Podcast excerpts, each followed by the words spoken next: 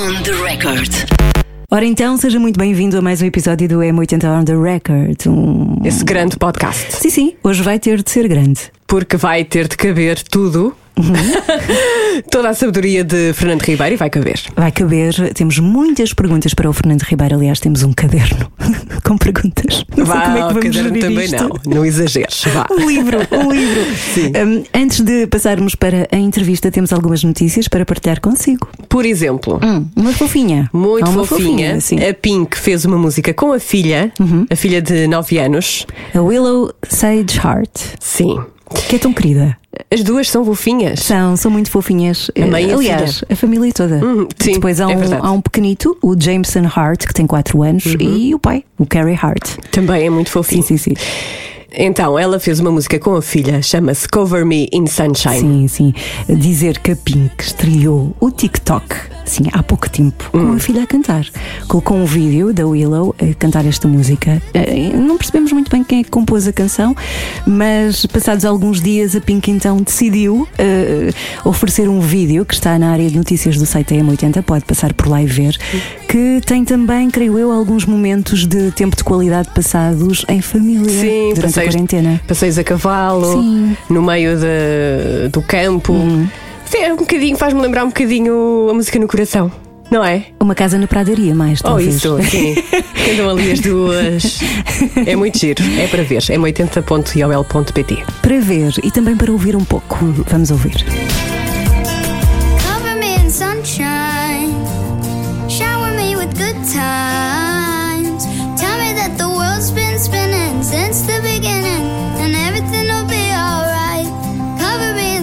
Que delícia. Cover me in sunshine. Fica na cabeça.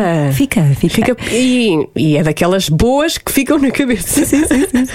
Foi um momento algodão doce eh, deste podcast. Agora vamos para outra, outro, outro género musical. Isto é o que é tipo, em vez de algodão doce, pipoca? Pipoca também não. Também Eh, não. Também não é pipoca. não. Ozzy Osbourne não me parece que será? É um torrão. pipoca. Um torrão. Gostas de torrão? Ai, eu adorava torrão. É aquele de caramelo, não é? O torrão é aquela barra, eh, é dura, não é aquela Ah. barra dura, muito doce, muito Ok. doce. Pois é. Que, Assim, que se vende- que se vendia ó, nas feiras. Sim. Eu Eh, lembro-me disso. Tudo a ver Eu com gostava. Ozzy Osbourne. Não, é duro. É duro. É tough. É tough. É tough. Tem a ver com Ozzy Osbourne. O Ozzy Osbourne, que já tem 72 anos, foi vacinado contra a Covid-19 e está muito aliviado com isso. Sim, ele diz que se sente aliviado. hum, porque ele tem, foi-lhe diagnosticado a doença de Parkinson, Uhum. mas não só, não é? Sim, também tem um enfisema pulmonar, uma patologia que o coloca nos grupos de eh, mais De risco, vulneráveis e com probabilidade de desenvolver a Covid-19, por isso ele está muito aliviado e continua a dar coisas boas aos fãs. A última foi o vídeo para a música It's Alright que fez com o Post Malone. Sim, porque o Ozzy Osbourne anda assim rodeado, agora é com o Post Malone. E Pronto. Sabes espírito, que que são espírito. experiências. eh, grande espírito, este também tem um espírito incrível, tão bom. E podes ver também aqui no, no site da M80, Sim. m80.iol.pt. Dizer que ele, quando eh, foi vacinado contra a Covid-19, eh, depois disse: Sinto o braço um pouco dorido, mas ainda bem que já fui vacinado. Yeah! ele depois eh, não fez o yeah, mas disse: Assim que tomei a vacina, senti-me aliviado. Sim, ainda tem muito para oferecer o Ozzy Osbourne, ele que continua a, a dar música, continua sempre com, com aquele espírito de, de jovem, no fundo, e portanto ficamos também muito aliviadas por saber que já foi vacinado contra a Covid-19. Exatamente. E agora, de um tough torrão, passamos para outro tough. Sim, a entrevista hoje é com o grande Fernando Ribeiro, homem dos Municipal, homem da filosofia também. Sim, também fez parte dos Amália hoje. Homem de família. Exato, sim. Sónia Tavares, sua mulher, Tem seu muito- filho Fausto. Tem muito para contar, certamente. Eh, Além de que vai lançar o seu primeiro romance, chama-se Bairro Sem Saída. É, é um, um, um livro inspirado na Brandoa. Na Brandoa, Amadora, uhum. sim. E também, eh, claro, vai falar do novo disco dos Municipal que vai sair no próximo dia 26 de fevereiro. Chama-se Hermitage e há muita coisa para dissecar acerca deste disco. Vamos saber tudo agora. On the record. Olá, Fernando, obrigada por. eh, teres este tempinho para conversar connosco. Eh, vamos começar por perceber então como é que tens vivido estes tempos estranhos, não é? Eh, em que este modo de sobrevivência à pandemia, como é que tem sido? Uh, olá, é um prazer estar convosco. Um, não é um prazer, é estar em pandemia. Pois. Acho que isso, pronto, por muito que se romantize, ter tempo para a família, ter tempo para, para os filhos, uh, um, etc. Isso arranja-se sempre. Pronto, portanto, cada vez, um, apesar de estar bem de, de, saúde, estou praticamente no desemprego, não é? Exato. E, e apesar de ter um disco novo a sair. Uh, e estou um bocado desorientado também, já faltar-me um bocado a paciência, porque para além de todas as coisas, as opiniões, eh, falta de critério, sinto-me um bocado perdido, hum. percebes? E, e, estou mesmo, eu não sei se é para sair ao fim de semana, se não, porque isso vou ficando em casa até, até mas acho que, uh, pronto, acho que já chega uh, um pouco disto e, e, queria muito partir para outra. Não depende só de mim, como é óbvio, depende de, de todos e mais alguns, não é? Que se, queiram, uhum. que se queiram juntar, mas acho que este hum, segundo confinamento tem sido uh, terrível e, e, não podemos eh, censurar uh, uns aos outros, como tem acontecido mais, uma das coisas mais da, da, da, pandemia, estarem aqui, olha, uma pessoa vai comprar uns brócolis, então estás a comprar uns brócolis, já são e cinco da tarde. Constantemente a tirar pedras uns aos outros, não é? Pela mínima é, coisa. Esse, Sim. esse tipo de coisas é, é horrível e, e, portanto, não tenho passado nem bem nem mal. Uh, tenho estado para aqui a fazer projetos, a manter a cabeça, a cabeça um, ocupada e todos os dias ansioso, pronto, para que haja boas notícias, não é? Porque hum. mesmo quando são boas, não são assim tão boas também, não é? E com, como é que os Municipal se organizaram nesta nova realidade com a suspensão dos concertos? Sei que vocês tiveram uma, uma digressão em 2019 bastante intensa e de repente 2020. É esta suspensão que se vê e 21 a continuar com tudo parado. Como é que vocês se reorganizaram e como é que estão a viver isto? Nós, eh, pronto, não, a, primeira, a primeira coisa que, que, nós, que, eu, que eu fiz e que os municipais fizeram foi esperar para ver. Hum. Eh, em março de 2020, nós realmente tínhamos tido uma digressão eh, em 2009, 2019, aliás, bastante intensa, mas que já a intensidade já dura algum, algum, alguns anos. Um, eu quis hum, parar também para ver qual era o papel da música, qual era o papel dos músicos. Não queria dar daquela, ah, pá, agora já não gostam de mim, passado o mês, estou com falta de atenção, vou fazer coisas. Não, eu, eu, sabia que a nossa classe se ia unir, se ia adaptar, que foi o que aconteceu, que é uma boa coisa, entre aspas, desta pandemia. Parece que os artistas. Hum, estão mais hum, eh, compreensivos e mais solidários uns com os outros. E quando digo os artistas, digo também os que estão fora uh, do palco, muitas vezes são mais artistas uh, do que nós. Parece que há aqui um movimento em que nós queremos fazer as coisas a partir daqui uh, ainda mais sólidas, um, ainda melhores. Depois fui cobrar dívidas, confesso, às sociedades de autores. Já que tens tempo para isso, não é? Já que tinhas tempo para isso. em dia, sim. Sim, fui, fui para. Teve que ser, porque claro. nada contra, o sistema de vez em quando é complicado e, e, e, burocrático. E como eu tinha algo, e nós fazemos a administração da banda, disse ah, agora é que eu vou ver então se isto é mesmo verdade. E pronto, passei ali aqueles meses eh, cobrador, não é? De fraco. um, depois, um, quando vimos que isto estava para durar, Uh, aproveitámos a luta que houve cá em Portugal, que é de assinalar para haver cultura segura, uhum. para haver concertos Sim. seguros. Uh, e nós tocámos quatro desses concertos seguros e foram ótimos e aproveitámos uhum. cada segundo, porque os concertos agora têm que ser um bocadinho mais curtos um, também.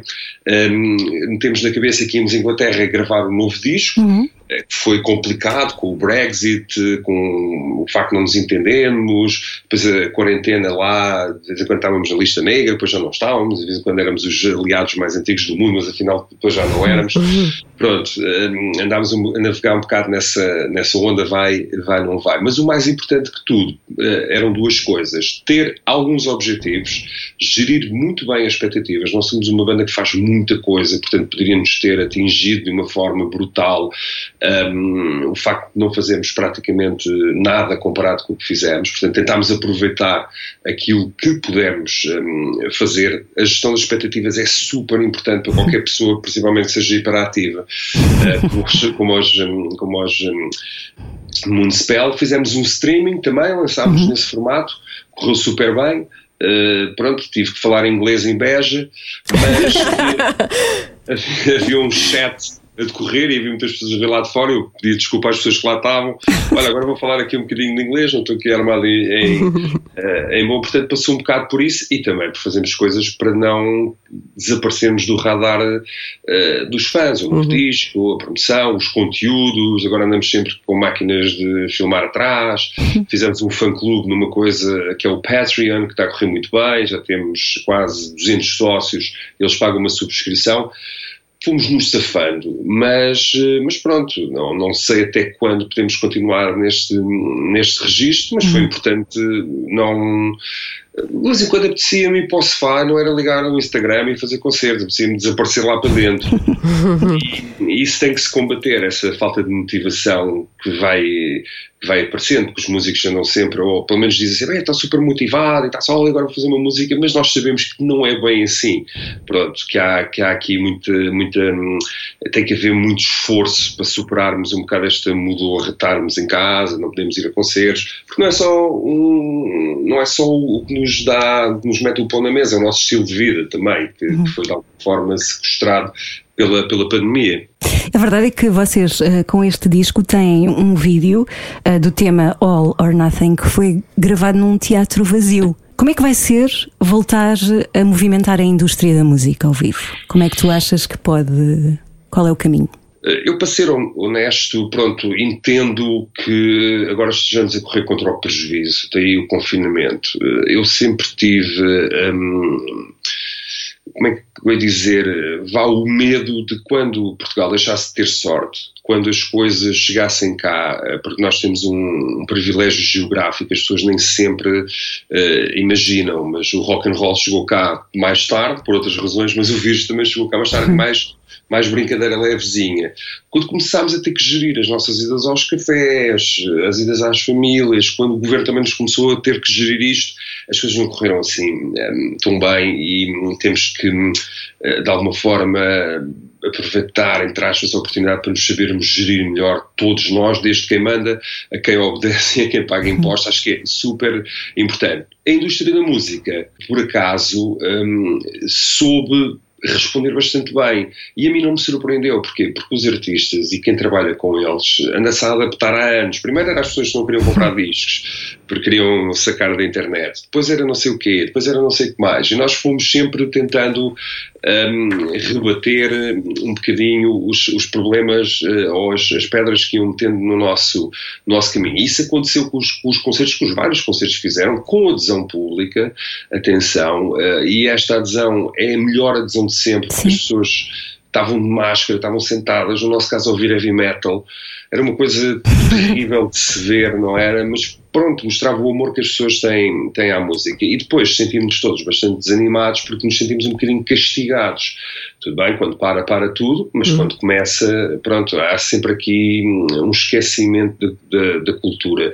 Uh, e é mau, não só por não nos darem uns, sei lá, uns telhaços da, da bazuca Sim. ou isso, mas também porque passa a mensagem errada. Ou seja, quando as pessoas que têm a oportunidade de ajudar não, não, não nos incluem uh, na sua ajuda, estão a dizer ao grande público, aos eleitores até, ah, não tem importância que eles vão se desenrascar. Eu acho que isso para mim eh, é o pior. Agora, nós vamos nos reinventar, como é óbvio, toda a gente se está a reinventar e acho que não nos vamos embora sem dar eh, uma grande, uma grande luta. O que é que vai acontecer, o que é que não vai acontecer, ninguém sabe, é só especulação. Há pessoas que dizem que vai ser tipo um pós-guerra e toda a gente vai e que agora... anos 20, não é? Loucos anos 20. Exatamente, nem, nem, nem vão caber nos concertos. Talvez, era ótimo, mas talvez não. As pessoas também têm que gerir o dinheiro, têm que gerir o medo. Pronto, eu acho que vai ser eh, mais passinhos de bebê, uhum. como demos em 2020 e em 2021. Mas acho que toda a gente que se preze na indústria, desde quem solda os cabos, a quem está no palco, a quem está a marcar concertos uh, no, no, escritório, neste caso, um, em casa está com ideias, está preparado uh, para fazer as coisas. No nosso caso, que é o único que eu posso falar, por exemplo, estamos a pensar lá para maio, junho, talvez, fazer uh, um concerto em Lisboa, se possível com público, se não fazemos um misto entre, entre o live, não é? Uhum. Com, público, porque as pessoas lá de fora gostaram muito. Ah, vocês têm público em Portugal, isso é ótimo. temos, eles, e temos bastante, mas eles vêm ver porque os deixam, apesar de pronto, de haver eh, confusões, de vez em quando ter que pessoas voltar, voltar para trás, temos que mesmo que aproveitar estas um, eh, sinergias porque outro dia estive a ver um documentário sobre os, os motins raciais de Los Angeles em 92 uhum. e havia muita conversa, e havia muita polícia, e havia muita Guarda Nacional, e havia muito governo, mas quem foi limpar as ruas um, e quem se começou a dar melhor foi, foram as comunidades. Eu acho que hum, é um bom exemplo para a comunidade artística. Acho que nós nos devemos unir e ajudar uns aos uhum. outros, como já tem, como já tem acontecido. Nem sempre são coisas públicas, mas há muita entreajuda na nossa comunidade um, e até um bocado de amor Uh, que de vez em quando é assim um bocadinho escondido, porque também competimos, não é? E, e, pronto, e tu tens aquilo e eu não tenho, e, tu apareceste em sítio tal e eu não passo num sítio tal, mas acho que isso agora se diluiu um, um pouco, porque um, em todas as áreas do Covid também permitiu ver uh, as fragilidades que eu acho que já lá estavam e que uhum. agora foram arrancadas, a carapaça foi arrancada assim de uma, de uma maneira uh, muito brutal e evidente. É verdade, há muita coisa que foi destapada e o mais incrível é que este novo disco, o Hermitage, começou a ser feito, vocês começaram a fazer uh, este disco antes da realidade Covid-19, mas há aqui muitos pontos que, que se unem, não é? Com, com esta nova realidade e com o disco. Primeiro, a primeira pergunta é, em relação ao disco, uh, quando vocês já estão numa altura em que quase que estão a celebrar 30 anos de carreira, qual é o mindset para, para um disco? Fazer melhor, uh, fazer diferente também. É um e desafio, mais... não é? Depois de tantos anos. É, mas é um desafio uhum. que não, não, não vem muito com os 30 anos de carreira, vem mais com, no meu caso pessoal, com o nascimento do Fausto, há hum, oito anos atrás. Uhum. Uh, um músico, uh, mesmo que não queira, de vez em quando é um ser um bocado ausente, não é?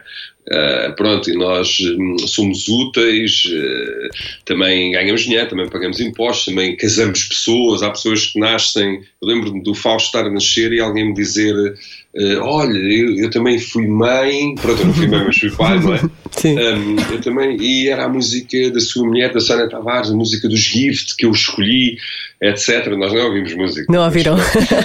não, não, não, não, nem pensar. Queríamos era o Fausto e, e, iniciar a nossa nova vida. Mas pronto, aí houve um, uma espécie de mecanismo de compensação. Não tem muito a ver com o percurso da carreira da banda, de todos nós, um, e principalmente eu, trabalhar Uh, e criar e sentir uh, melhor para fazer com que valha com que valha a pena. Portanto, o, o Hermitage é um resultado desse, desse novo direcionamento. Não é que a gente antes fizesse as coisas mal, até, até há pessoas que gostam mais do nosso passado, do nosso presente ou do nosso futuro, uhum. mas um, não, não estávamos tão uh, comprometidos. Uh, muita da carreira dos Municipal também passa por golpes de sorte ou golpes de, de loucura. Tipo, querem vir fazer uma turnê, 13 datas na Rússia, bora! um, e as coisas mudaram um bocadinho desde que eu uh, fui, fui pai, depois também, um, pronto, a paternidade é uma coisa comum a, a todos os, um, os elementos da banda, menos ao nosso novo baterista que ainda não se, ainda não se, não se estreou. Ainda não, ainda não se, ainda não se estreou nesse, nesse, nesse, nesse capítulo. Uh, agora, a proximidade dos 30 anos um, sublinha um bocadinho mais isso. É, é, evidente que agora fazemos uma música um bocado mais adulta, uh, uma música com outro tipo de, de camadas, com outro tipo uhum. de, de, arranjos. Uh, há pessoas que dizem, ah, vocês tiraram o pé do acelerador. Depende, uh, se calhar um, fizemos, metemos ali uma mudança que permitiu o carro ter, ter mais balanço. Há aqui muitas, muitas coisas em jogo. Isto do ser músico, e nós temos de estar sempre com aquela conversa, pois é o nosso melhor álbum. É, é um, este álbum, por acaso, correu muito bem. Toda a gente estava bastante focada, toda a gente estava, a banda estava em harmonia. Conseguimos ir à Inglaterra ter uma experiência quase há anos 70, uh, Estavam estavam no meio do nada, não foi? Em Inglaterra? Estávamos, estávamos no meio do nada. Pronto, Para já que foi chegar à Inglaterra foi uma aventura, mas depois, lá está, hum, depois quando estamos nas coisas, foi ótima a viagem, entrei em Inglaterra, pronto, agora é mais, é mais complicado porque isto do Brexit complicou muito, muito a, a vida, porque a Inglaterra, hum, quer eles queiram, quer não, é um polo eh, essencial eh, à, à Europa a nível de música, de cultura, de negócio. Eh, muito do nosso merchandise, por exemplo, era, era feito hum, em, em Inglaterra e agora já não, já não pode, eh, porque nem sequer eh, o recebemos, ou se o recebemos já vem taxado por eh, eh, tipo aquelas caminhonetes que param em todas as árvores, não é? Tipo, e param em todas, todas as paragens, mesmo aquelas que não, não existem. Por isso hum, foi quase, foi uma grande sorte nós termos conseguido gravar hum, este disco. E depois havia coisas muito, muito curiosas, por exemplo, o Wall of Sound, a parede de som, não é? Uh, que é uma coisa que já se usa muito na, na- há muitos anos, desde os anos 70. Hoje em dia, o Wall of Sound é uma coisa que nós temos dentro do computador, não é? E depois aquilo emula, mas não, lá no estúdio, no Orgon, uh, ao pé de- das cabrinhas e dos cavalos e das aves de rapina e dos coelhinhos, etc. Uh, ao pé daquela natureza toda, o nosso produtor tinha mesmo os amplificadores todos, pronto, mesmo na, na realidade. Foi muito giro uh, gravar esse- este disco e acho que o som é, é, é bastante, é bastante diferente. Estamos, como é óbvio, muito hum, contentes uh, com, com o resultado uh, final uh, do disco, mas também sei que o nosso trabalho, entre aspas, de músicos acaba um pouco quando nós fechamos a porta do estúdio e depois uh, vimos para casa. Agora hum, uh, está na mão de outras pessoas, pronto, e depois uh, eu de vez em quando estou nas entrevistas e digo, "Epá, será que vou dizer muita coisa? E depois parece daqueles vendedores de carros americanos. Pronto, isso acontece muito, mas não, é um disco que está aí, que foi, foi criado com, com muita paixão pela, pela música, é um disco muito musical, uh, nem sempre é óbvio. Uh, para, comparativamente aos outros discos de, de Municipal, mas tem aquilo que nós nos comprometemos quando fomos papás, que é originalidade, fazer uma coisa com uma voz própria, apesar das influências, e qualidade, porque isso só se vê também quando se disco na mão. Eu estou aqui no meu escritório, um, enquanto o Fausto grita ali nas aulas.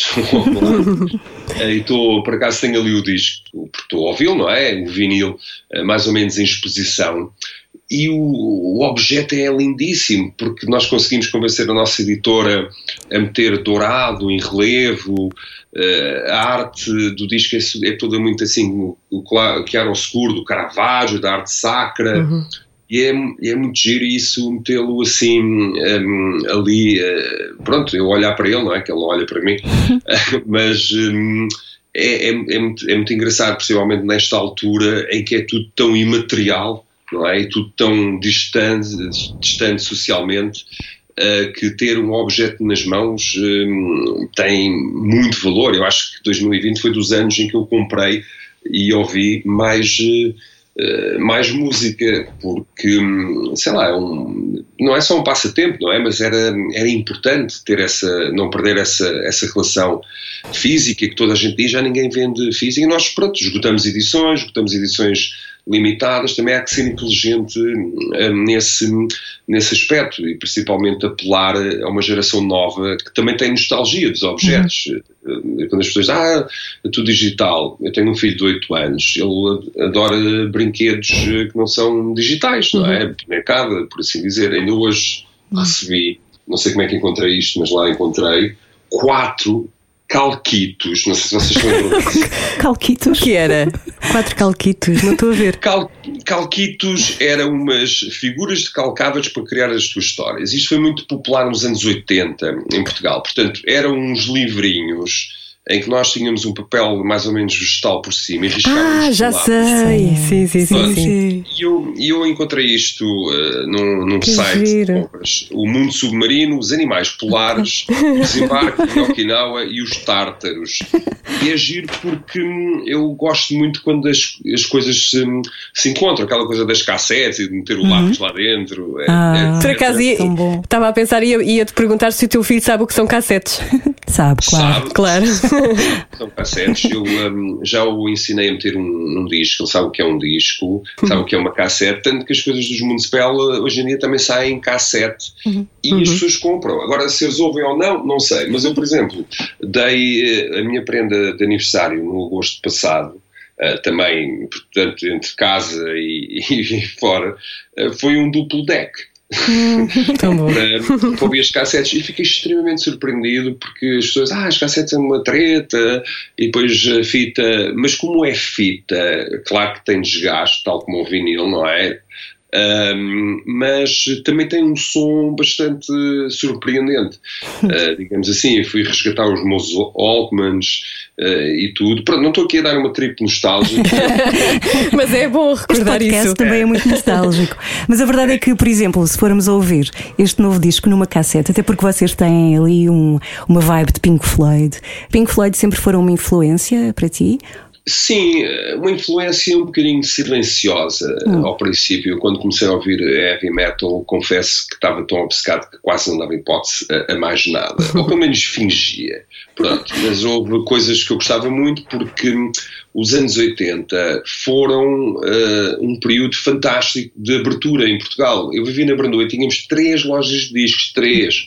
Pronto, claro que não havia muito heavy metal, mas havia hard rock, havia hits dos anos 80, portanto ouvia-se muita música, ouvia-se música praticamente o dia eh, todo na rádio, nos singles, etc. Eu cresci eh, um pouco hum, eh, rodeado de música sem saber eh, que ia ser músico, sem saber sequer se ia gostar de heavy metal hum, ou não.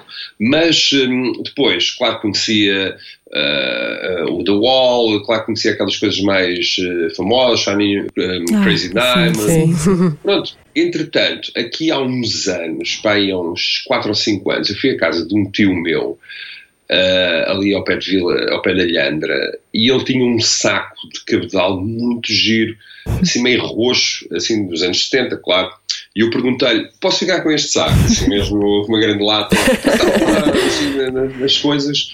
Eu gosto de tralha antiga, e ele disse, podes e podes ficar com o que está lá dentro. E o que é que estava lá dentro? Estavam quê? 10 discos dos Pink Floyd. Ai, As edições todas portuguesas, desde o Uma Guma, Que tesouro. eh, ao Moment- Momentary Lapse of Reason, um, ou uh, Piper at the Gates of Dawn, que é o disco mais valioso dos Pink Floyd, e eu ouvi aquilo tudo muitas vezes e os meus colegas acharam piada e se calhar também começaram a ouvir. Ouvir.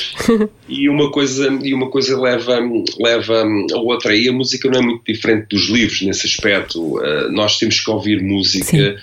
Uh, pronto, e, provavelmente não estaremos, a, não estaremos a revolucionar nada, mas poderemos revolucionar um bocadinho o nosso som. E os, os Pink Floyd têm estas duas qualidades: foram revolucionários e têm aquela imortalidade e aquela atualidade que outras bandas contemporâneas já não têm. Eles não são nada, não são nada datados. Até o, o último disco deles era fantástico, o Division Bell era fantástico, uh, apesar das mudanças todas e das guerras todas.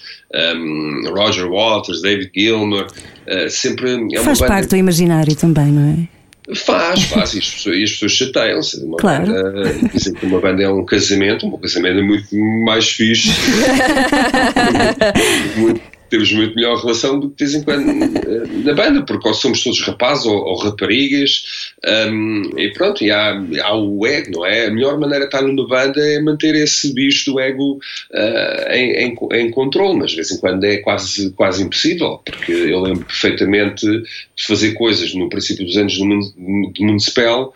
Eh, Se eu não tivesse a cabeça bem entre os ombros, ia pensar que era a melhor pessoa do mundo. Mas, eh, mas lá está, também não somos os Pink Floyd, portanto há que, há que ver as coisas em, em perspectiva, claro.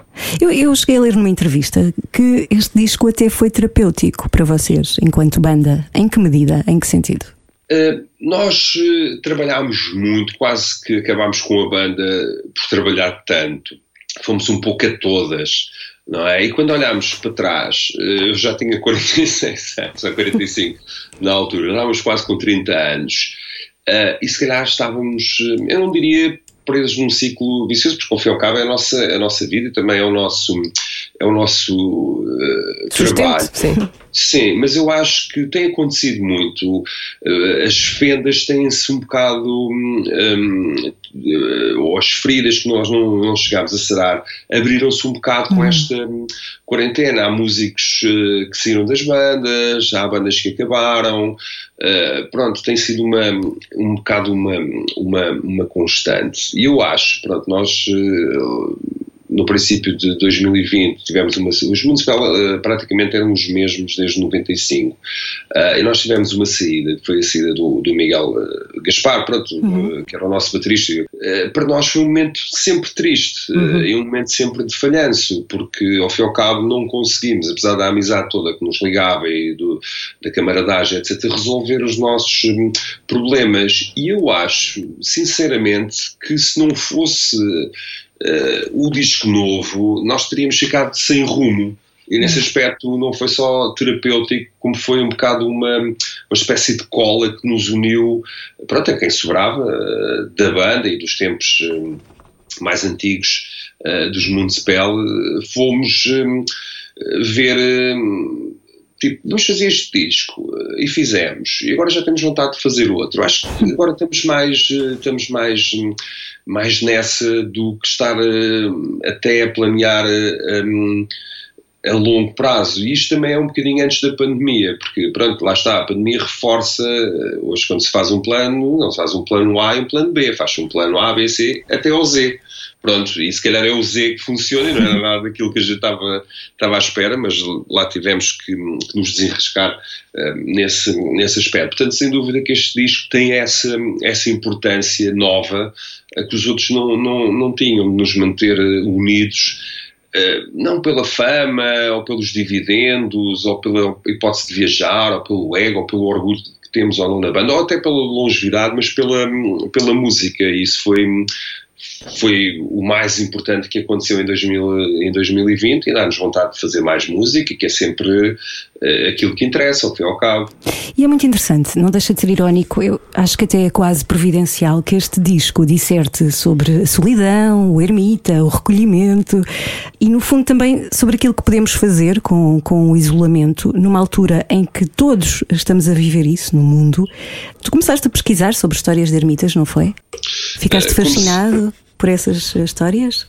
Comecei já, já há algum tempo. Eu gosto muito de, pronto, de certos assuntos, não é? Assim, quanto mais uh, obscuros, um bocadinho Melhor. uh, melhores aquelas histórias não contadas. Por exemplo, um, um, dos meus podcasts preferidos é de um senhor que é o Malcolm Gladwell, americano, uhum. que, que Uh, se chama Revisionist History, portanto a história revisitada, não no sentido político, mas aquelas coisas que não ficaram bem explicadas, etc. E é, e é muito giro. Eu fiz aqui, eu achei que eu comecei, a primeira vez que eu escrevi a palavra Hermitage, Ermida, uh, num, num caderninho, uh, foi em 2017. Hum. Porque o que é que eu eu sentia que havia muita conectividade, mas havia pouca conexão. Uhum. Uh, havia muita relação, mas havia pouca verdade uh, nessas, nessas, nessas relações que nós tínhamos, mais na verdade da forma como nós nos apresentávamos também. Uh, éramos tão perfeitos que, ou apresentávamos de uma maneira tão perfeita que quando caía um bocadinho a máscara, salvo seja, as pessoas ficavam, já não havia hipótese de, de, qualquer reconciliação. E a primeira imagem que me veio à cabeça quando estava a escrever as primeiras letras é que hoje em dia é super difícil discutir ou sequer debater hum, alguma coisa. E parecia que nós uh, éramos uns ermitas da opinião hum. uh, e do ego e que construíamos uma espécie de muros de pedra uh, às nossa, à nossa.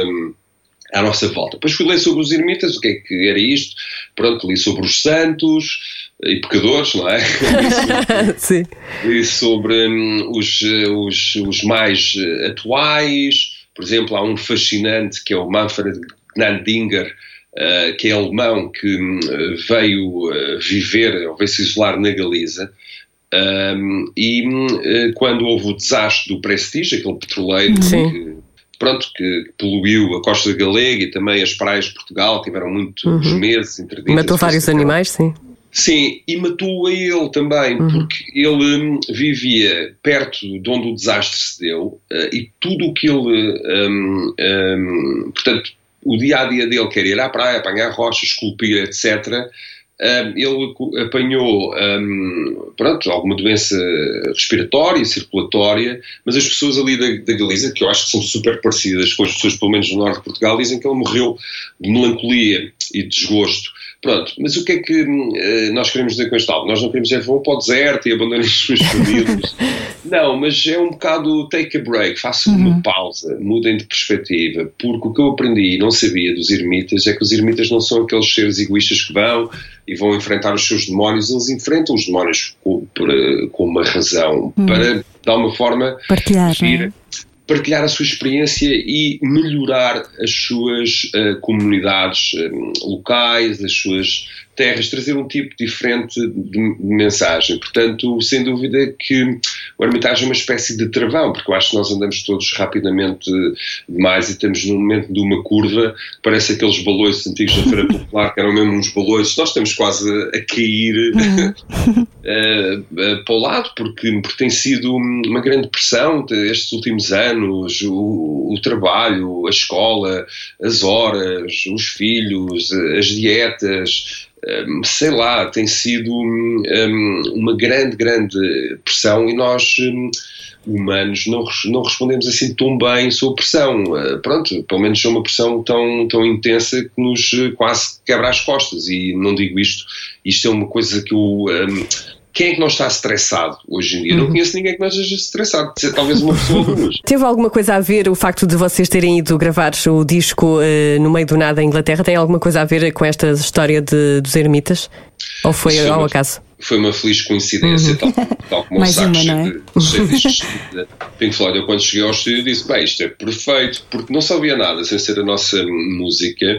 Uh, nós estávamos, a terra já era, já era pequena, nós íamos dar uma volta, víamos aqueles cemitérios do século XII, assim, uhum. ingleses, aquelas pequenas catedrais uh, de granito que eles têm. Foi um momento mesmo de comunhão, quase como se fôssemos, fôssemos para uma espécie de de, de Ermida. Nós sabíamos que o estúdio era no campo e nós queríamos, eh, queríamos isso, mas pronto, há campo e campo, não é? e, e aquele era mesmo mesmo no meio, no meio do nada, de vez em quando vinham cá para fora, só respirar ar puro, sem máscara, e só estar a ouvir ali, estar a ver, estar a ver o, que, o que acontece. Foi.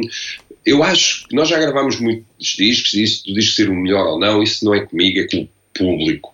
Pronto. Uh, agora, que foi dos discos que eu tive mais prazer, talvez o que tive mais prazer a gravar, disso não tenho dúvidas absolutamente nenhuma, porque era tão uh, subtil, não era? Era tão, hum. tudo tão calminho. E eu vivo em Alcobaça, não vivo em Nova York, não é? Sim. Mas, mas mesmo assim consegui ali meter mais duas ou três mudanças abaixo e andar ali no grande ralantinho, um, hum, de um lado para o outro, só me concentrar uh, a gravar voz porque as pessoas dizem, ah, porque é que vocês não gravam em Portugal? Porque nós já gravámos em Portugal, e depois é toda a gente, então vamos sair, então vamos aqui, então posso ir ouvir. Pronto, e é bom termos amigos, e as pessoas portuguesas fazem amigos com, com facilidade, mas nós queríamos mesmo, talvez pelo conceito do disco, ter um bocado de, de paz, e ali encontramos hum, essa, essa paz, sem dúvida. Hum. Voltando só um bocadinho atrás, ainda em relação à, à, experiência de isolamento que estamos assim um bocado forçados a viver, hum, achas que de alguma forma isto da Covid-19 e a quarentena pode ter ajudado a mudar o curso das coisas? Ou seja, achas que vamos começar a pensar no tal bem maior com que vocês abrem o disco ou não? Ou é só uma experiência pontual que não vai mudar grande coisa no curso da, da humanidade? Espero que sim, mas creio que não. Um, a própria maneira como nós lidamos uh, com, com informação sobre o Covid-19 e com a falta de, de orientação que temos, não é? É uma maneira extremamente crítica Uh, e nós sabemos isso, que entretanto apareceram os virólogos uh, ou virologistas de bancada, etc. Coisas que nós não, não, um, não dominamos e a história aqui repete-se repete uh, um pouco. Eu estudei filosofia e na filosofia nós praticamente somos um bocadinho, entre aspas, formatados eh, para acreditar que todo o conhecimento científico, ético, moral, uh, económico uh, serve a um bem maior. Uh, mas isso não tem de todo um, acontecido. Claro que o humanista e o esperançoso em mim gostaria muito todos nós, sem juízo de valor para, para ninguém, uh, porque acho que todos nós contribuímos um pouco uh, para este estado do mundo um, em que chegámos, muitas vezes até por pura inocência, ou melhor, por pura ignorância, mas eu não vejo esse, esse passo a ser dado, pelo contrário, sinto as pessoas quase à beira de um ataque de nervos, sinto-nos quase à beira de uma guerra, que provavelmente não é uma guerra mundial, Sim. mas é uma guerra na fila do supermercado. Nas redes sociais. A questão, é, a questão é: ficamos melhores na mesma ou pior, não é? Eh, é uma, é uma belíssima questão. Devíamos ficar melhores, não devíamos ficar na mesma, ehm, e, eh, é, e piores é quase ou melhor, dizendo aquilo mesmo que, que acho que é honesto, pior é possível, e nós sabemos, hum, nós sabemos disso. Eu acho que a grande diferença uh, hoje em dia é que um, parece que quando nós temos duas coisas, o tal, um, o tal livre-arbítrio, o tal possibilidade de escolha, nós até sabemos e até temos aqui uma coisita que nos aperta no estômago. Ah, eu sei que me vou dar mal com isto, mas vou fazer esta escolha. Não, a gente uhum. tem, tem, tem, tem escolhido hum, assim. Uh, porque não tomamos decisões uh, informadas. Estas coisas da fake news. Eu leio cada coisa e depois uhum. ah, como é que tu distingues as fake news? Eu disse, pá, olha, penso. Exato. Pesquiso. Nisso, pesquiso vou, vou ver, Leio mais do que o título também, às vezes, não é? Ficamos só concentrados ah, no título. Ah, isso é tão, isso é, isso é tão ingrato. Porque depois nós eh, um bocado para chegar às pessoas, eh, começamos também a facilitar, não é? Eu já não escrevo uma coisa eh, muito grande, eu escrevo duas ou três palavras, uhum. pronto, que é para as pessoas lerem. Sim. Nós já não fazemos um vídeo muito longo, uhum. uh, porque as pessoas veem, e nós hoje em dia temos essa informação das estatísticas, etc. Um, e as pessoas estão, estão a fazer tanto zapping, percebes? Já não nos demoramos, não é? Nos lugares. Não, e por exemplo, nós fizemos um disco que pode sofrer com isso. Isto não é um disco. Uh, pronto, eu também ouço música quando estou a, a malhar, a treinar, e ouço heavy metal, mas isto não é um disco uh, que se ouça. Posso estar a ser romântico, mas é muito complicado ouvir o disco assim. Até é um disco um bocadinho complicado de ouvir no carro. Uh, é um disco para ouvir um bocadinho sentado e ver e trocar uhum. os lados. Uhum. É esse tipo de. Esse tipo Para degustar, de, não é? Com calma, sim. Sim. Mas eu fecho os olhos e faço muita força que a gente fique melhores eh, em todo lado, mas acho que vai depender de, de cada um. Eu, nós escrevemos um disco chamado Ermida ou é Hermitage, mas nós o que queremos é comunidade, uhum. não, queremos, não queremos outra coisa. E eu acho que, sinceramente, quando nós temos aqui duas hipóteses, ou vamos mesmo para um caminho sem retorno, hum. que é uma pena, porque ainda estamos eh, a meio eh, de muitas coisas, os nossos filhos, etc. Então, isso, entramos já no, no domínio de, do terror, não é? Uhum. Gente, porque, pronto, eu, eu, tenho 46 anos, já, já fiz muita coisa, pronto, se a minha vida por alguma razão tivesse que, que parar, pronto, não ia viver outra crise de meia-idade, não é? Ainda mais a lamentar, mas tenho, tenho o que mais me sinto aqui, e tendo a sorte de estar saudável, porque também tem sido uma lotaria apanhar ou não o vírus e até não sabemos muito bem. Roleta russa, uh, não é? Uh, sim, se as pessoas ficam com sequelas, se não, uhum. claro que sabemos, mas isso é, é, lógico, as pessoas já têm problemas, com mais um problema destes terão, é mais um problema a adicionar, isso é lógica e,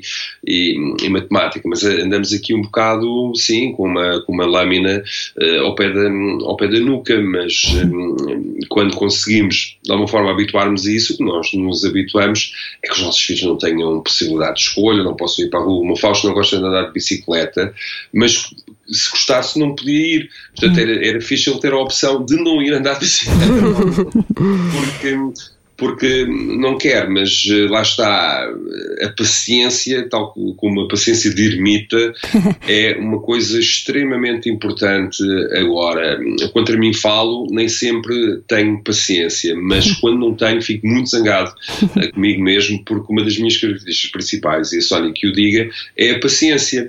E quando eu, e quando eu tiro isso, não tiro o chão só a mim, tiro o chão também às pessoas que vivem vivem comigo e precisamos de mais um, pacientes, não de Covid, mas pacientes mesmo de paciência. Acho que isso é uma virtude hum, pronto, que, que se calhar é um bocadinho demodé, se calhar, ah, cá paciência, nós temos é de ser proativos e autoajuda, temos que fazer alguma coisa e, e temos. eh, Não, acho que hoje em dia temos que saber eh, dar passos hum, certos, porque os passos maiores com as pernas, acho que a humanidade já está a fazer um bocado a espargata. Eh, o, que é, o que é que nos vai acontecer mais? Pronto, não é? Porque quem diria que há dois anos ou ano e meio, em que nós, eh, eu ia ali comprar os tais brócolos ou alho francês de máscara, Sim. É? Isso é uma coisa que se nos dissessem, nós estamos, ah, isso é uma coisa Hollywood, nem pensar. E é- cá estamos. É uma ótima altura eh, para pensar, para refletir, para, para nos demorarmos eh, nos lugares e também para nos demorarmos no pensamento. Tu tens um, um clube do livro que está relacionado com, com este disco e eh, escolhes um livro, não sei se é por semana, eh, mas eh, que tenha a ver com, com, com este tema. E eu retirei uma frase que eu gostaria que tu comentasses, porque tu dizes a certa altura que o mundo precisa de uma revolução de perspectivas, mas ainda não está preparado. Portanto, eh, agora estamos só eh, a refletir, mas ainda vai demorar muito. Achas que ainda vai piorar muito até melhorar? Com a crise económica, a crise social. Sim, eu, essa opinião, piquei um bocadinho de um dos meus filósofos preferidos, que é o Immanuel Kant. Ele não dizia isso acerca da sociedade, eh, mas pode-se aplicar. Dizia mais acerca do conhecimento, porque, pronto, as tais guerras, entre aspas, do- dos filósofos, ele achou que o conhecimento devia ser eh, eh, melhor estudado a partir do ponto de vista do sujeito e não do objeto. Não sei se lembro destas coisas do décimo segundo ano. Pronto, era isso que ele, era isso que ele, era isso que ele, que ele dizia. Mas hum, o que eu quero dizer mesmo é que hum, nós temos de estar dispostos a, a mudar e para estarmos dispostos a mudar temos de estar dispostos eh, a aprender. E o nosso mal hoje em dia é hum, a fartura, ou, ou melhor, a pseudo-fartura de um conhecimento que eh, não temos. Nós cá em Portugal sempre falámos muito dos treinadores de, de bancada, é uma coisa que eu me lembro desde, hum, desde miúdo. E nós todos estarmos numa bancada, imaginem a quantidade de milhões que nós somos no mundo. Um, enquanto que meia dúzia andam a fazer o, o trabalho, nós temos, sem dúvida, essa mudança de perspectiva que eu, que eu um, entendo. Mesmo que a gente não se integre no trabalho, nós temos que criar condições uh, para eles e, e muitas vezes as coisas não funcionam ou não avançam porque há bloqueios uh, de preconceito, bloqueios mentais, bloqueios de tradição uh, que nós temos que desmantelar. Uh, de alguma maneira, nós estamos aqui um bocadinho como uma brigada de minas e armadilhas, nós temos aqui uma bomba uh, quase a explodir uh, nas mãos e nós temos que hum, cortar os fios certos e se calhar temos que olhar a bomba de, outra, do outro lado, de outra perspectiva. É mais ou menos isso que eu quero dizer, pronto, provavelmente um bocadinho fora do contexto do Clube de Livros, que eu vou fazendo conforme posso e é, é ótimo porque eu adoro livros e adoro falar sobre, sobre livros. Já fizemos A Peste do Camus, já fizemos Sim. Robinson Crusoe do Alan Defoe e fizemos um livro do Michael Finkel, eh, que em português tem um título assim meio estranho, mas hum, que, que eu traduziria pelo o estranho ou o estrangeiro uh, no bosque, que é sobre um ermita um, norte-americano uh, com uma vivência um bocadinho diferente. Acho que devíamos de olhar as coisas de outra, de outra maneira. Eu, por exemplo, tive, tinha algumas turras, não diria, alguns mal-entendidos com alguns músicos. Uh, e alguns fãs até dos municipais, coisas que a gente se pegava uhum. quando eu estava na internet e no Twitter, etc.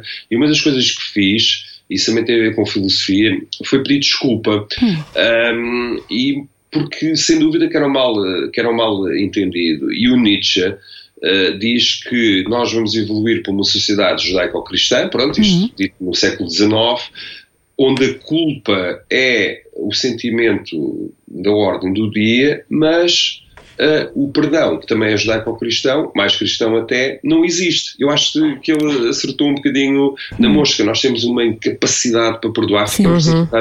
Irritados com tudo e guardamos um, imenso rancor e não podemos de todo fazer isso. O rancor é tipo Super Cola 3, nunca nos deixa para Verdade. E está, e está preso à nossa mentalidade e, e perdemos muito com isso. Já, já que falamos de, de, livros, vais editar um livro.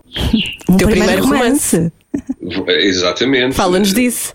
Ando todo contente. Não é? Bairro sem saída, não é? Inspirado na grande Brandoa, na Amadora. Sim. Sim, sim, é verdade. Até já deixei crescer uma barba para vender mais livros, porque traz alguma respeitabilidade. Achas que funciona?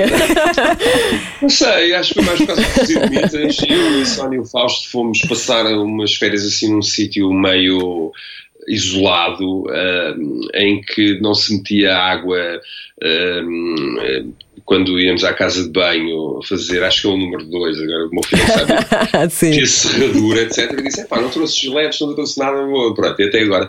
Agora, o, o livro. O livro também foi um convite feito antes da pandemia, um, pela Suma de Letras, que é uma chancela da Penguin Random House, que é uma coisa importante, porque eu tenho imensos livros da Penguin e da Random House, e agora eles abriram os escritórios um, em Portugal já há algum tempo. Têm excelentes autores, também têm livros sobre música. E eu fui convidado pela Diana Garrido, que é editora, que está a editar o meu livro, tenho aprendido muito com ela também. E fui ter uma reunião, mas naquela, ali no centro de Lisboa e tal, lá estacionei o carro num parque super cima agora de Alcobaça, habituado a estacionar em todo lado. Agora é de graça. Sim. Eh, sim, agora é de graça, né? sei- Agora, Durante nesta altura. confinamento. Até ao final de Só. fevereiro. Pois também não, não se pode ir, não se pode ir Pois. não é? Um, e fui e sentámos-nos. E eu, pronto, vi que aquilo era uma conversa para eu escrever um romance. Uh, e ela perguntou: Tens alguma ideia? Eu tenho. e tinha, porque eu tinha escrito, pronto, um bocado para a gaveta, assim, uma, páginas soltas sobre os cromos da Brandoa que eu achava mágicos. Pá, que giro. Pronto, eh, sei lá, eh, a senhora que foi abandonada no altar, eh, porque também tem um bocado de uma história cómico-trágica, que é a história da Brandoa, que é cómico-trágica. E ela hum, foi abandonada no altar e depois andava sempre vestida de noiva. E depois lá se matou do quarto andar. Ai, que horror. Pronto, eh, muitas coisas, mas milhares de coisas, centenas de coisas hum, assim. Eu decidi juntá-los todos num romance que se chama Bairro Sem Saída. Um, precisava de uma narrativa e para mim a melhor narrativa foi que quando a Brandoa tinha fama ser cidade de dormitório não tinha o proveito, porque nós conseguimos fazer tudo uh, no bairro. Havia coisas muito más, não há nenhuma romantização uh, de, um, de um subúrbio, daquele que foi o bairro mais clandestino europeu, mas havia ali qualquer coisa que nos fazia ser felizes também, ou amar as nossas, uh, as nossas um, raízes. Um, entretanto, as coisas foram mudando, não é? E o meu livro também evoluiu para ser uma espécie de uma guerra entre um bairro antigo, que uh, de alguma forma aprisiona os seus, mas que vai ser invadido por um bairro novo que não respeita uh, as tradições antigas. Isso acontece muito, acho que se chama gentrificação, Sim, se, não sim, estou, se não estou em erro. Uh, pronto, e aquilo uh, de vez em quando é um bocadinho macabro, de vez em quando é um bocadinho humorístico, uh, também tem muito a ver com o registro que eu, que eu faço. não é autobiográfico, mas também é. E como era o meu primeiro romance e como eu leio muito, decidi fazer as coisas assim de uma maneira, pronto, também descontraída, pronto, não à balda, não é? Eu também é o meu primeiro romance. Mas, por exemplo, sempre achei nas narrativas a gente pode estar montes de meses à procura de um nome certo para alguma personagem. Por exemplo, há lá uma personagem que eu não sei que é Ribeiro. Pronto. Não sei quem é Ribeiro. Não, não sei que é Ribeiro. Não tinha o nome. Depois, na- depois, depois no livro já aparece como Alves Ribeiro. que era o Alves Ribeiro? Alves Ribeiro era o empreiteiro que construiu o bairro novo, que eram uns prédios assim, todos iguais, com um betão Ai, assim. não queremos, não queremos. A Brandoa tem de continuar ali naquela colina. Quando, quando a vemos da Crel. É, agora chama-se Encosta, Encosta, do Encosta, Sol. é. que é um nome que acho também uma colónia de nudistas no Brasil. Eh, pronto, houve ali uma tentativa de, de romantizar, mas toda a gente chama Brandoa e é raro alguém chamar a Costa do Sol. E foi uma coisa que me ajudou a ter uma janela eh, e viajar sem sair um bocadinho do mesmo, do mesmo lugar, porque cada vez que passa ali, o nosso estúdio fica ali eh, e temos que passar ali pela Crela e vejo aquela silhueta da, Bra- Sim. silhueta da Brandoa que é terrivelmente feio. As pessoas até perguntam o que é que é isto? Eu disse, Isto é o sítio onde eu cresci, isto é o sítio onde eu, onde eu nasci. Vocês não imaginam as histórias eh, que existem lá dentro. E agora vão poder ler todas. Ai, para aí em maio no, Sim. no bairro sem, sem saída. E depois também não quis fazer uma coisa pequena, não é fazer uma coisa de 100 páginas, por favor, o primeiro romance. tive, tive, tive, e foi bom porque eu nunca tinha escrito nada, nada assim, e é muito, muito giro eh, escrever. Até pode ser, eh, eh, sei lá, né, até pode ser, nem, pode, pode ser nem nada especial, que você não vai ganhar o Pen Award ou um prémio qualquer. Nunca eh, se cá em sabe. Nunca se sabe, mas foi escrito hum, do coração e também da cabeça, porque aquilo é uma espécie de Gabriel Garcia Marques, mas sem estar na Colômbia, sem estar no campo, estando ali num sítio em que hum, é um sítio novo, ao fim e ao cabo, nos anos eh, 70, nos anos 60, aliás, no final de 60, quando a Brandoa foi construída à noite, como as pessoas costumam dizer, porque os prédios, eh, pronto, não tinham qualquer espécie de sentido nem de planeamento. E Daí aquela silhueta, exatamente. Hum, não, não existia. Aquilo é um bairro, como muitos bairros ali da cintura de, de Lisboa, é um bairro que as pessoas vão viver e vão criar algo novo e imperfeito. Ah, e é muito giro isso, era exatamente isso que eu queria. E tem, tem um mix rural e urbano também, não é? Tem, porque muitas das pessoas, por exemplo, ou eram do Norte ou eram Sim, do Alentejo. do Alentejo, Ah, sim. e ainda hoje em dia, quando ah, a Brandoa ganhou o programa Proqual, que era um bocado a Polis, que eu sei muito da Brandoa, coisa, perguntem-me. Ah, pronto, não sei se é assim um skill muito. É, vai, é. vai- vai-me ganhar alguma coisa, mas eh, eles, eles ganharam. Eu já não vivia lá. Foi assim, pronto, agora que eu deixei de, de viver é que isto agora vai ter partes, etc. E evoluiu muito. Mas eh, a verdadeira Brandoa nunca saiu e eu espero imortizá-la um bocadinho, porque há poucos livros ou nenhuns eh, sobre a Brandoa ou, ou qualquer espécie de disco, ou sei lá, havia uma marcha da Brandoa, que era uma marcha cheia de asneiras que eu não vou dizer, não é? não Mas digas. Que, que aparece, que aparece no meu livro. Eh, também que há uma personagem que, que a canta, era um bocado inspirada na marcha de, do Santo António de Lisboa, mas era uma coisa, pronto, mais da, Adaptada. da Brandoa. Mas, eh, por exemplo, agora há instalações modernas para as coletividades, que é uma coisa completamente de bairro, não é? E que ajudou muito a que as pessoas se entretivessem. E também na formação e na educação dos meus filhos. Eu joguei xadrez na Brandoa, fui federado e tudo, e era, eu representava a Brandoa. Fui a Espanha jogar e tudo. Foi a minha primeira, primeira internacionalização, não foi a música, foi o xadrez. Foi o xadrez.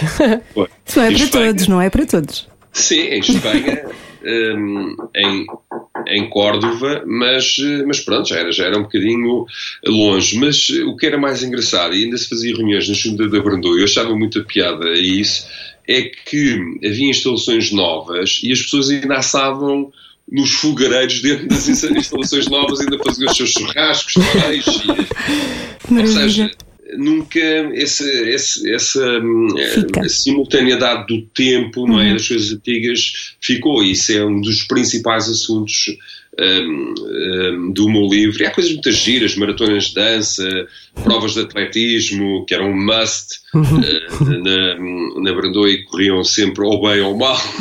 Pronto, jogos de futebol. eh, eh, há, há, há muita, muita coisa porque o narrador também é um adolescente vai ser um dos capitães hum, da guerra hum, e, e tem uma hum, pronto, tem várias opções ah, mas pronto, agora é como diz o outro, é conferir quando sair porque Sim. penso que em maio estará, penso que em maio já, já terá em condições de estar, de estar cá fora Olha, depois pode ser que voltes para falar do, do livro.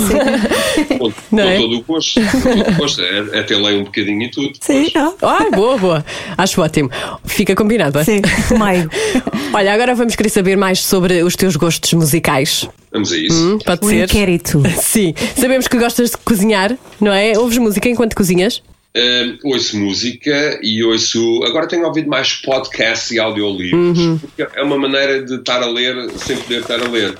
Sério, tu E- gostas de ouvir audiolivros? Eu acho tão esquisito.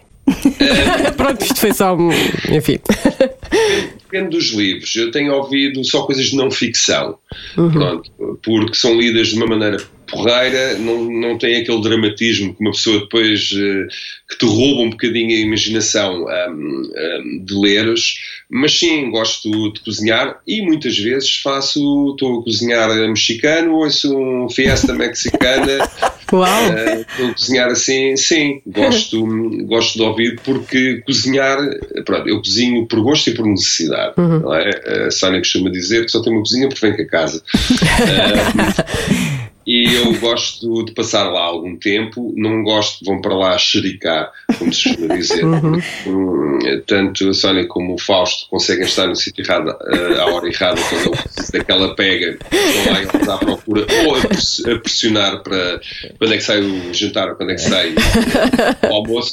Portanto, vou aproveitando também esse tempo, sei lá, uma hora ou uma hora e meia ao almoço, menos uma hora ou duas horas, ou, mais na hora do, do jantar, e vou aproveitando para ouvir música e ouvir audiolivros. Agora, como não estou a comer carne, eh, neste ano ainda não comi, estou-me a especializar em cozinha vegetariana, Uau. que há muita gente que diz que são misturadas.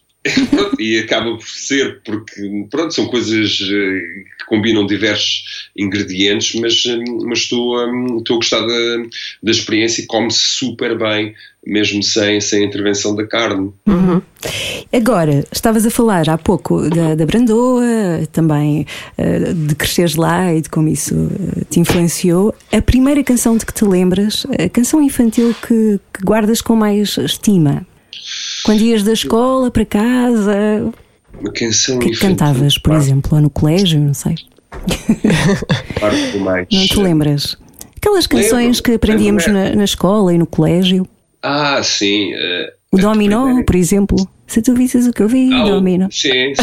Não, eh, nós, hum, a canção que eu mais memorizava, que não faz sentido nenhum, que eu já cantei à Sónia, que aprendi nas aulas, eh, vá, naquelas aulas de música, Sim. era o cai, cai, balão, cai, cai, balão na rua do sabão.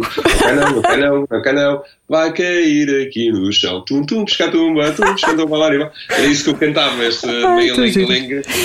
Realmente não tinha muito sentido, mas é a canção infantil que eu me lembro mais, se bem que a Maria Armanda, de Sim. um sapo, Sim, Sim. um Uh, tinha, o padrinho dela era da Brandoa, era Ah. o, o dono de onde nós tirámos aquelas fotografias todos lambidos para os cartões da escola. Sim. Pois era. E na adolescência, um disco que ouvias em loop? Gastaste aquilo tudo. É, pois, sabes que eu agora recomprei esses, hum, esses, hum, esses discos. Havia um disco dos Metallica, que era o Master of Puppets, Ah, que sim, sim. hum, provavelmente hoje em dia está quase reduzido a pó, porque eu ouvia isso milhares de vezes. Eu não tinha muitos discos, portanto tinha que ouvir praticamente eh, só o mesmo, mas sim, esse ou Injustice for All dos Metallica eu ouvi muito, muito uh, esses discos, depois ouvi discos um bocadinho mais obscuros, desde o King Diamond, mas um, uns discos que eu tenho muito riscados, uh, também, por exemplo, um, o 1987 dos White Snake, para mim o melhor disco de rock alguma vez feito e que eu recebi na época, um, e ouvi tantas, tantas, tantas uh, vezes que até sei praticamente as letras todas. Quando é que- quando- em que altura da tua vida é que tu despertaste para o, para o metal? Ou foi, foi alguém que te mostrou alguma coisa? Como é que foi?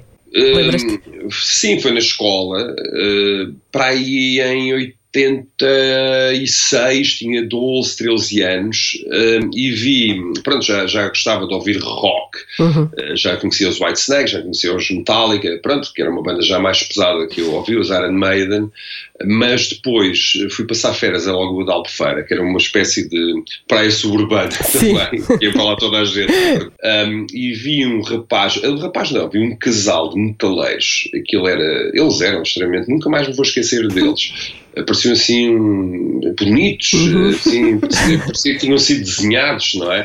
Diferentes Ele na altura, não é? muito diferentes, ele de botas caneleiras, calças de ganga na praia ah, e, e ela também de cabelo ah, comprido e ele tinha uma estampa dos, dos Dio, que também era uma banda que ele inclusive chegou a ser o vocalista que substituiu o Ozzy Osbourne nos Black Sabbath. Ah, e aí caiu uma ficha porque não só aquilo era boa música, como também se poderia de alguma forma ter, hum, ter namoradas bonitas e até, e até ter algum estilo. E tu pensaste, eh, vou, vou seguir aquele, aquele estilo?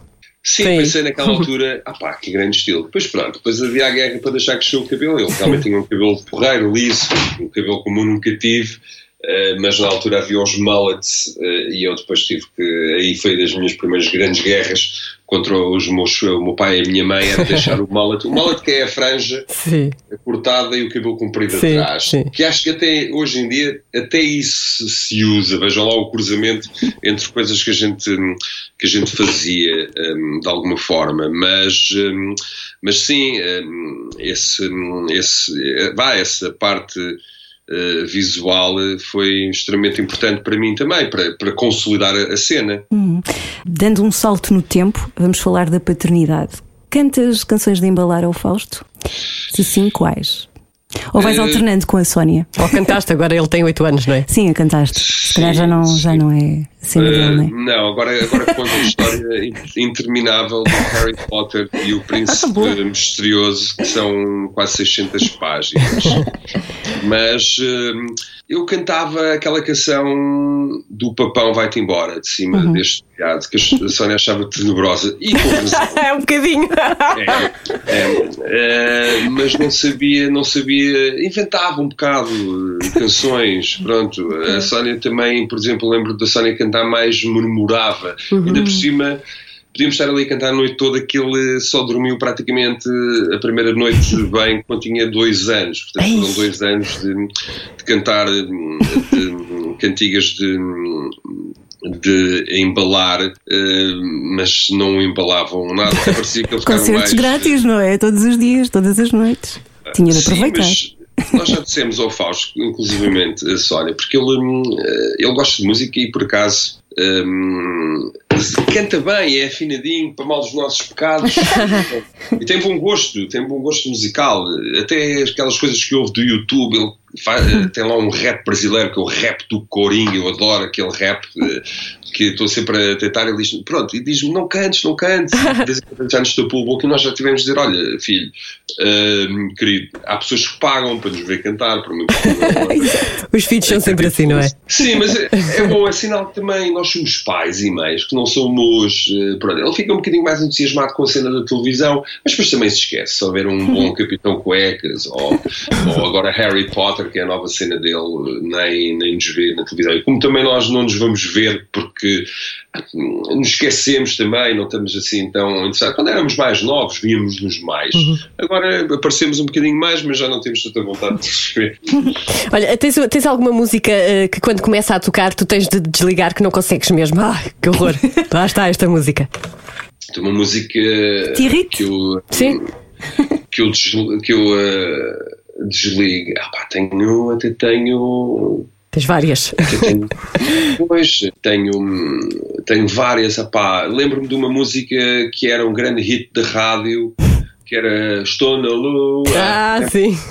Pá, tinha, com todo o respeito por quem a fez, já tinha que desligar que aquilo, ainda por cima, a ver com a lua, para mim, é uma coisa tão nobre, tão romântica, um, e da maneira como estava, como estava feita, epá, me dava sempre ao, ao puxava a ficha, assim. Não me chateias que eu agora estou na lua. não era? Mas, eh, mas chateava-me imenso essa canção, não sei, não sei se ainda passa, se não, mas, mas era daquelas canções que me dava sempre estação ou desligava. Agora vamos à música ao vivo, o concerto que mais te emocionou até hoje. foi um concerto um bocadinho diferente. Hum, eu pensei muito, já vi muitas coisas ao vivo, Metallica, Maiden, eh, Slayer, eh, Rock and Roll, Nick Cave, mas acho que o concerto que mais me emocionou, emocionou foi um concerto de música clássica numa, para pouca gente, numa sala da reitoria de Lisboa, com o maestro eh, Graça Moura, do Adágio para Cordas do Samuel Barber. O Adágio para Cordas do Samuel Barber é vulgar música do Platoon.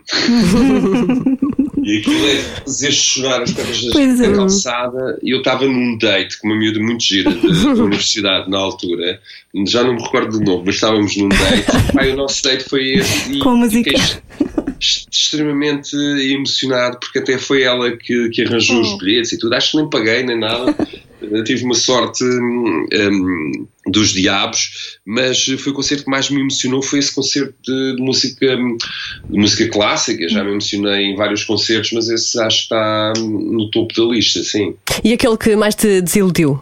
A Metallica 360. Ai, sério. Ah, é uma atrapalhada porque hum, eu estava num sítio e depois tinha que ir para outro sítio e depois de vez em quando estava a ver o rabo de um. não funciona muito bem, não é? Esse... Não gostei mesmo nada. Ainda por cima, comprei bilhetes para, para, para os dois dias que eles fizeram uh, na altura, uh, na Odisseia Arena. Uh, e fui os dois dias, mas no segundo dia já estive mais no bar. Um, eu gosto muito dos Metallica, claro que os fãs de heavy metal são a maior banda de heavy metal uhum. do mundo, são mesmo. Uh, e eles trouxeram visibilidade para todos nós, temos que estar gratos uhum. uh, em relação a isso. Eu até gostei da cena que eles fizeram com a Lady Gaga, que acho que está fantástico. Uh, pronto, é uma coisa da Lady Gaga que eu e a Sónia concordamos. Sim, sim, sim, era o uh, que eu ia dizer. Sim, sim. Uh, ela, aliás, ela meteu a banda no bolso, eles pareciam a banda que eu estava a apoiar, a apoiar do microfone. Mas eu quando aos 360, pá, senti-me completamente. Uh, perdido uh, no meio daquilo. Acho que não, não é uma coisa. Não gostei. Funciona. Não, funciona, o som era estranho. Eu não sei se Os Montepel nunca vão fazer um concerto assim. Uh, não, eu sou muito. Gosto de coisas muito modernas. Uhum. Espero que nunca faça um concerto assim. Eu gosto de ver o concerto à moda antiga: estéreo, left, right, a banda ali no fundo e a gente cá atrás ou lá, ou lá à frente. Isso para mim é que são os concertos. Uh, porreiros, uh, até no próprio Coliseu, que há muitos artistas que fazem ali no meio, etc. É giro, e nós provavelmente já fizemos, não 360, mas um concerto assim, mas estar ali o roda ao palco não é para mim. Não querendo abusar muito da tua paciência, temos assim só mais umas perguntinhas. Se existisse, se existisse o Nobel da Música, a quem é que tu atribuirias? É o Prémio Nobel da Música. Hum, pronto, se eu conseguisse dividir em dois. Pode ser, pode ser. Tudo é possível. É, é. o imaginário, tudo é possível. Então o prémio Nobel da Música dava ao David Gilmer. Ah, boa. Uhum. Porque acho que é. Não sei, é. Uh, ou seja, a gente É isso, nem dá, para, nem dá para explicar, não é? Eu estou a pensar no David Gilmer há uns anos atrás, desculpa. Dava-lhe também um prémio, sim. Ele é que. Sim, sim, sim. Desculpa. Ele agora é um. Pronto, é um senhor mais, não é? Mas era tão giro, sim, tão Mas. Giro. Hum, mas hum, ele conseguiu mesmo aquela, aquela coisa da música ser imortal. Eu acho uhum, que daqui a 70 anos, a 100 anos, é uma das bandas que as pessoas ainda Sem vão uh, ouvir porque representa tão bem tantas, tantas épocas. Pensei no Mark Knopfler, mas acho que o Prémio Nobel deve ser mais abrangente. Portanto, um, apesar de se calhar o Mark Knopfler ser mais conhecido, não sei. Pronto, o Prémio das Letras da Música dava ao Leonard Cohen. Oh, ah, muito claro. bem. Porque hum, é um dos discos que eu tenho ouvido, é o disco póstumo feito pelo uhum. Adam Cohen. Uhum. o filho dele, que é o Thanks for the Dance, uhum. que são gravações que ele fazia pronto, com o pai, no jardim, etc. E é fantástico e realmente é o melhor poeta da, da música, sempre, na minha pobre opinião, melhor ainda que o Bob Dylan, que ganhou o prémio. Houve essa discussão na altura, houve essa discussão. Sim, mas olha que o Leonard Cohen e o Bob Dylan não discutiriam porque eles não, eram não, fãs. Não, não, não, não, exatamente. Sim, Exatamente. mas o Cohen merecia um, um prémio Nobel. Daqui a uns anos, o Nick Cave, sem dúvida, também vai merecer qualquer coisa assim. Muito bem atribuído. Acho que sim, também concordo com isso.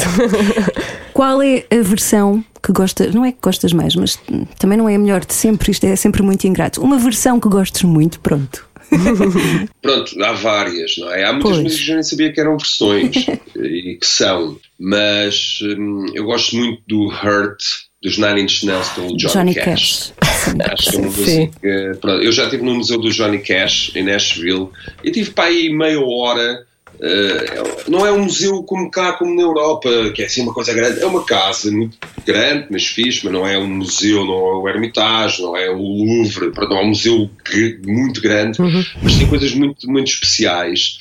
Uh, e eu tive. Hum, tem lá a cadeira do vídeo. Hum. Pronto. E depois fazem então o vídeo em loop e aquilo é hipnotizante. E falei, ah, pá, e meia hora olhar para a cadeira.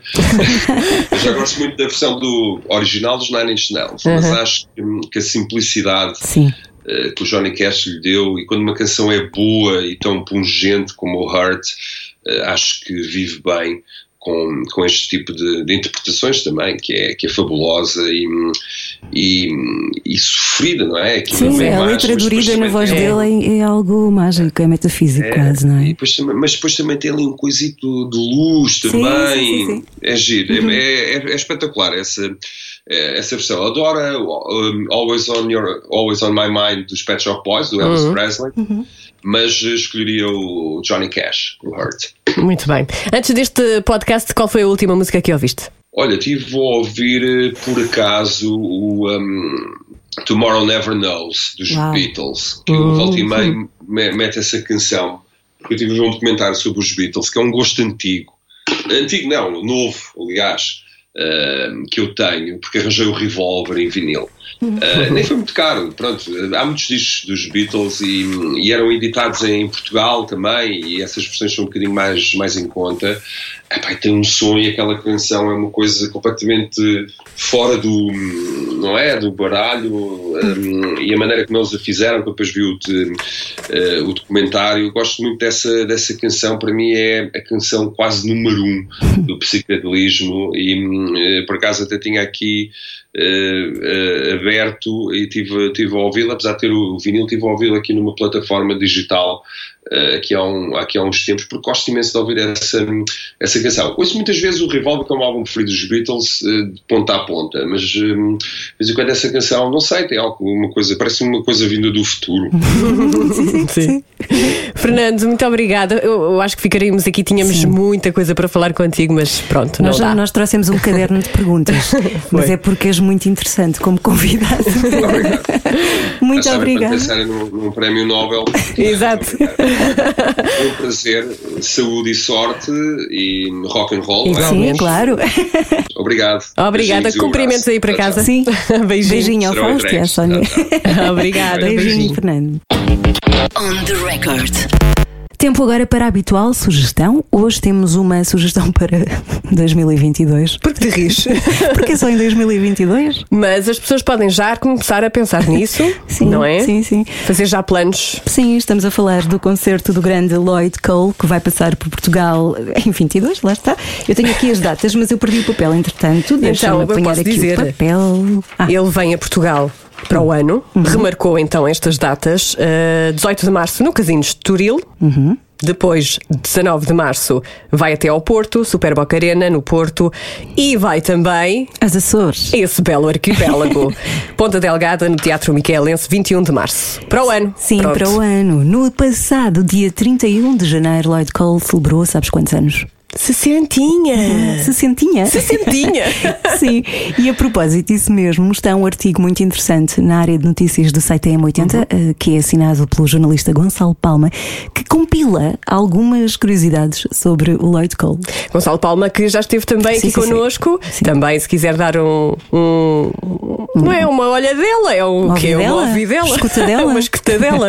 Pode também ir ao podcast com o, o Gonçalo Palma. Há umas curiosidades muito giras, por exemplo, podemos dizer já que Lloyd Cole é um praticante entusiasta de golfe. Ele até escreveu algumas canções. Sons. Estava a ver se passava, mas tu não deixaste passar. Ele... Ele- Agora consigo. Café Viva fazemos com sons. Olha, foi os Açores que ficou aqui em mim e de vez em quando sai. Ahm, ele escreveu algumas canções, o Lloyd Cole escreveu ah, no, no complexo de golfe ah, que os pais, onde os pais trabalhavam. É verdade. Oh, Interessante oh, saber sim. isso. Lloyd Cole, ele que cresceu a idolatrar e a seguir a obra de Bob Dylan, de David Bowie, de Kraftwerk e por aí. Uau! Sim. Que bom! Gosto, gosto disto. Eu acho que já está tudo, não é? Está Por tudo hoje. pronto, vamos andando. Vamos, eh, pronto, foi um prazer. Adorei, adorei esta conversa com o Fernando Ribeiro. Sim, também. Eu acho que vou, vou chegar a casa e vou ouvir em loop. Eu preciso. Vais precisar de tempo para isso. Mas acho que fazes muito bem. E pronto, para a semana há mais. Há mais. Até para a semana. Beijinho. On the record.